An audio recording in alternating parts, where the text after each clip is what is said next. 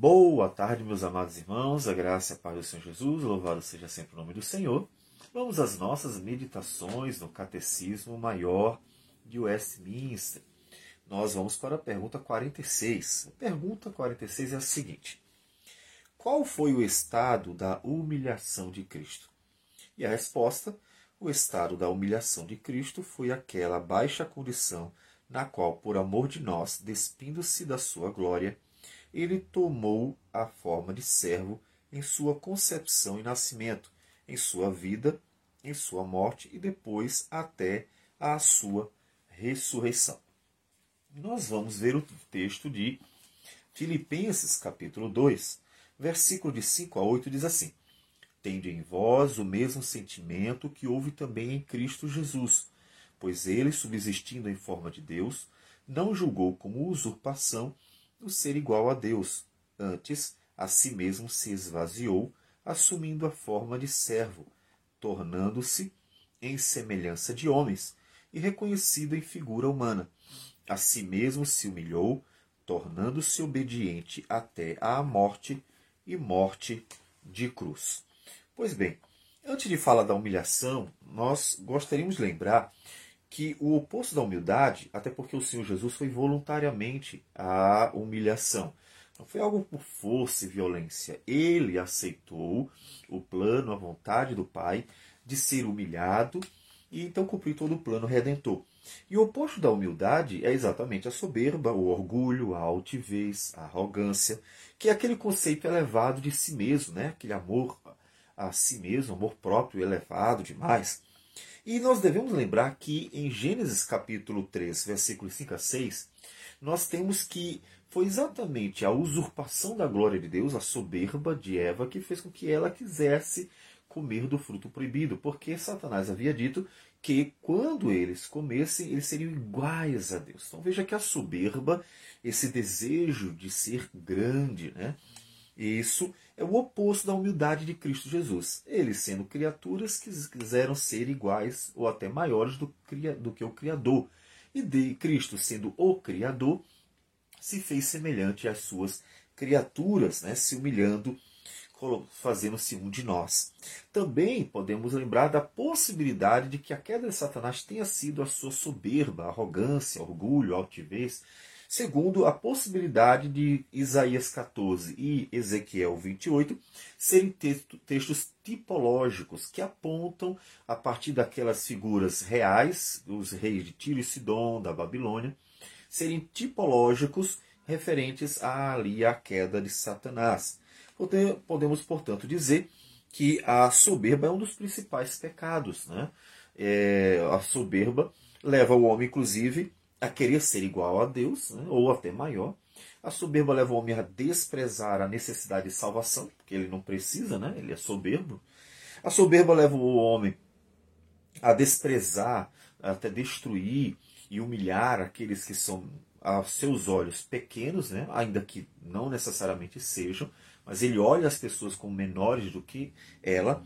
E a soberba leva o homem a uma glória falsa, né? porque ele se gloria de si mesmo com coisas que na verdade foi Deus que deu, né? Deus deu a força, a existência, a vida, a intelectualidade, a capacidade, a, os talentos e assim por diante. Tudo vem de Deus e o homem se arroga, orgulha, se vangloria naquilo que recebeu do próprio Deus, onde deveria estar dando glória a Deus, ele dá glória a si mesmo.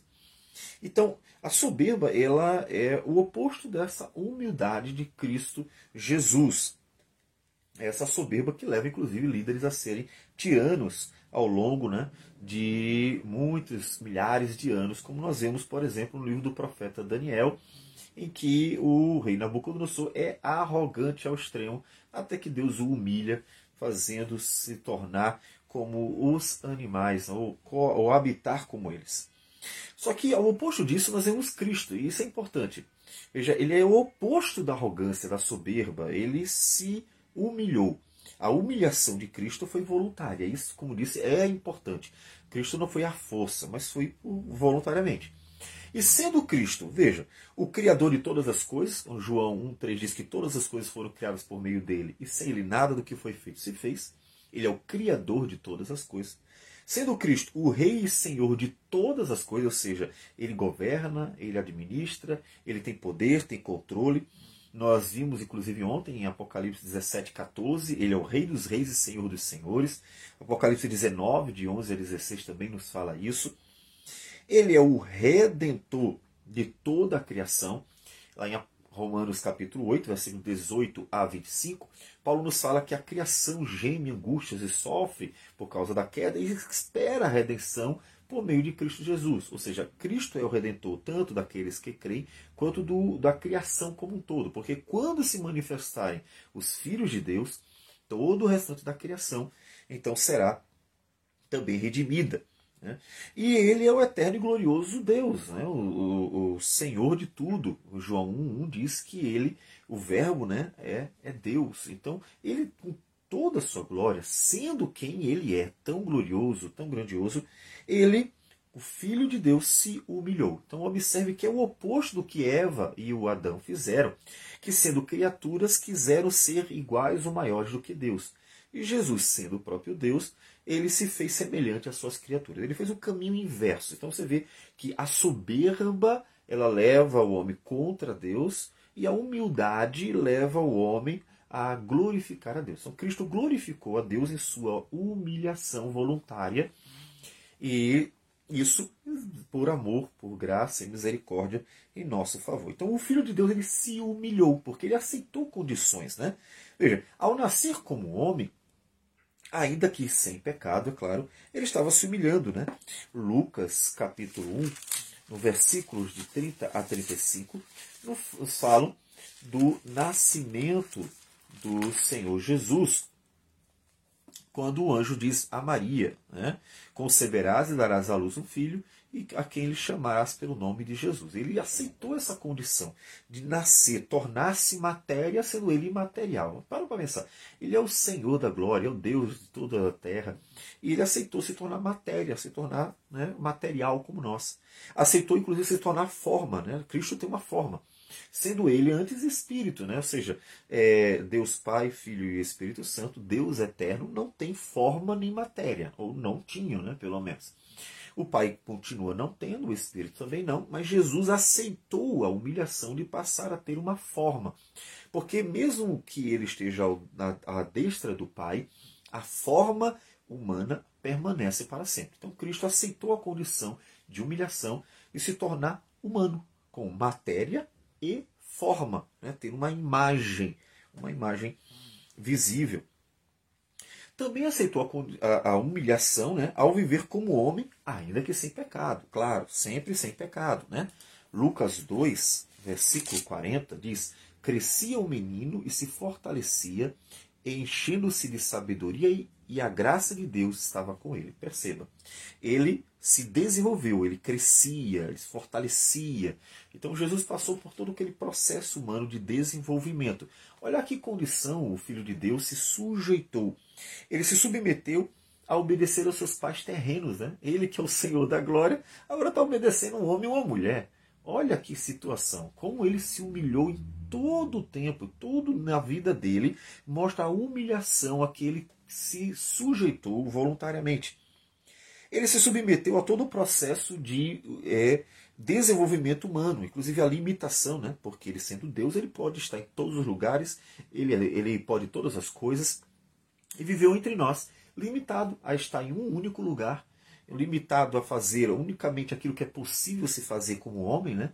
ele aceitou toda aquela limitação e até o desenvolvimento, né? ele tem que crescer, tem que passar por todo o processo de educação, de desenvolvimento. Ele aceitou toda essa humilhação de ter que passar pelo processo natural que nós passamos.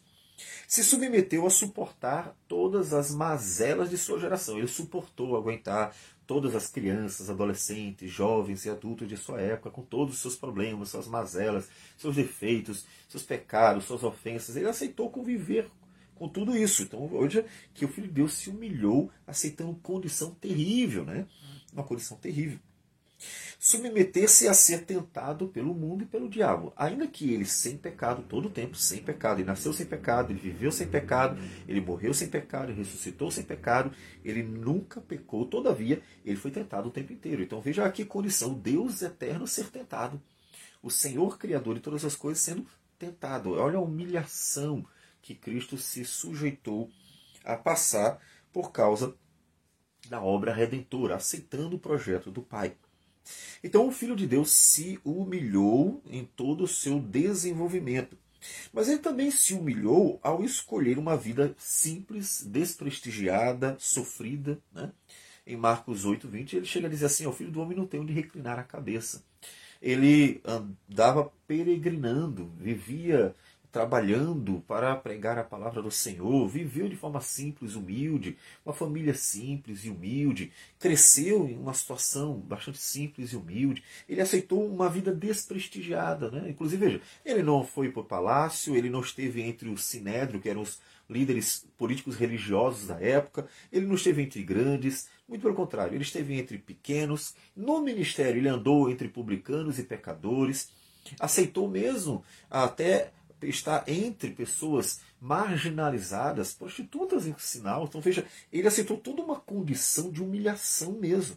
A sua vida, ela realmente foi ao mínimo, o mínimo. Ele pegou o mínimo e aceitou viver com este mínimo, essa condição tão simples e desprestigiada e até sofrida, né, por causa das mínimas condições.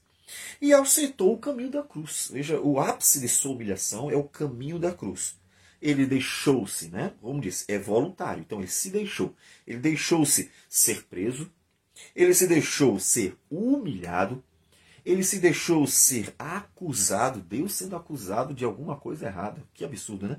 Mas ele se deixou ser acusado, se deixou ser condenado, ou seja, não só acusado, mas ainda decretado uma condenação para que ele fosse exposto como humilhação.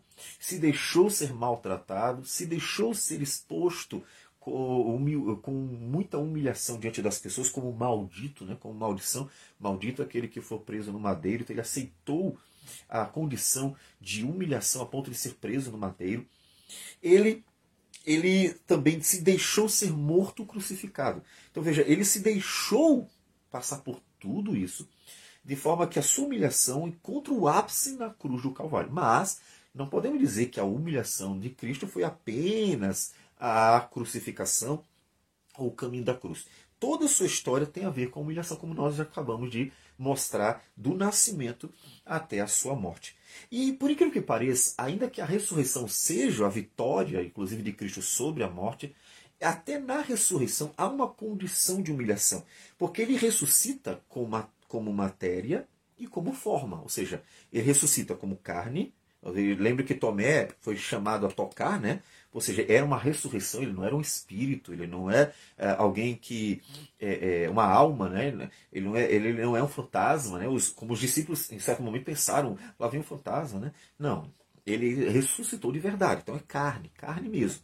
Então, ele continuou com a matéria e inclusive com a forma, né? É, é uma forma humana. Ele, ele ressuscitou. Ressuscitar é alguém que morre e volta à vida, mas é a própria pessoa. Obviamente tem que ser a mesma pessoa, caso contrário, é, não seria uma ressurreição. E a ressurreição de Cristo, portanto, ainda mantém uma certa característica de humilhação, porque ele aceitou para sempre ser o nosso mediador com matéria e forma, mediando-nos entre Deus e assim tendo que cumprir um papel como nosso é, salvador, mediador nessa relação tudo isso mostra que, como Cristo ah, realmente foi humilhado para nos salvar graciosamente. Então observa que a humilhação de Cristo é muito ampla. E veja nisso o quão grande amor ele nos amou. Porque ele aceitou tudo que se pode é, é, se aceitar, que se poderia passar para ser humilhado. E isso voluntariamente. Tudo para nos salvar, a ponto de nos levar a Deus eternamente. Vamos orar. Senhor Deus amado, bendito seja o teu nome. Agradecemos por tudo. Louvamos o teu nome e rogamos as tuas bênçãos sobre a tua igreja. Que sejamos humildes como Cristo nos ensinou a ser. Em nome de Jesus. Amém, Senhor. Deus abençoe a todos e tenham um bom dia.